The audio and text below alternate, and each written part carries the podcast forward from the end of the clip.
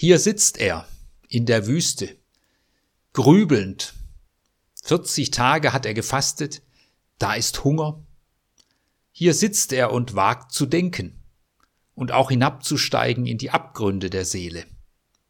Nachdenkend, bevor die Zeit des Redens und Handelns kommt. Drei Gedanken formen sich in seinem Kopf. Drei Gedanken werden Jesus eingeflüstert, teuflische Gedanken. Wie wäre es, den Weg, der zu gehen ist, zu vereinfachen? Hier, sieh die Steine, mach Brot aus ihnen, still deinen Hunger. Und was würden die Menschen dir geben, wenn du sie versorgst? Sie würden dich zum Brotkönig machen. Sie würden dir nachfolgen. Doch Jesus ringt diesen Gedanken nieder. Der Mensch lebt nicht vom Brot allein, sondern von einem jeden Wort, das aus dem Mund Gottes geht. Der Mensch lebt nicht vom Brot allein, sondern aus der Beziehung zu seinem Schöpfer. Ein zweiter Gedanke flüstert sich in den Vordergrund. Beweise Gottes Macht.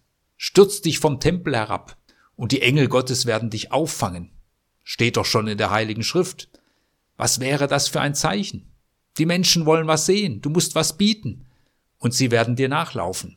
Brot und Spiele. Doch Jesus ringt auch diesen Gedanken nieder. Du sollst den Herrn deinen Gott nicht versuchen.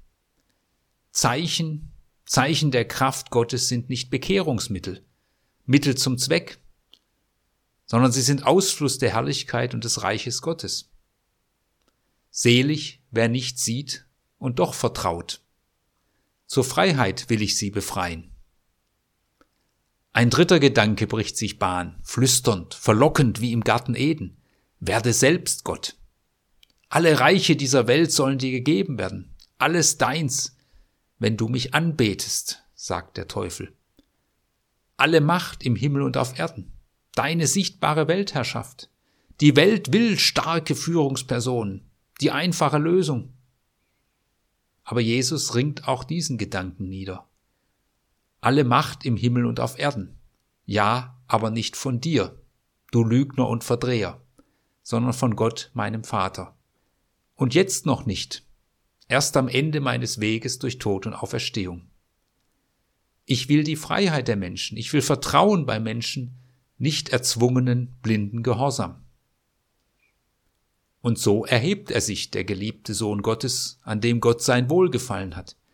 Er macht sich auf den Weg, einen auch steinigen Weg. Aber es ist sein Weg der Liebe, der Freiheit und des Dienens. Und nun wird er reden, gute, ermutigende, befreiende, herausfordernde Worte. Aber vorher hat er nachgedacht, gründlich, ringend, kämpfend. Er hat zu denken gewagt bis auf den Grund. Er, Grundlage unseres Lebens. Wie gefährlich ist es, wenn ein Schwätzer regiert und redet, bevor er denkt. So in der Weisheit Jesus Sirach. Wie wahr und wie aktuell.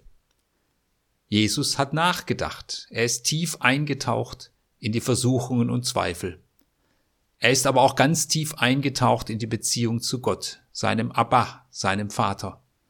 Er war und ist ganz Ohr für ihn. Und so kann er reden und handeln mit Autorität mit Vollmacht.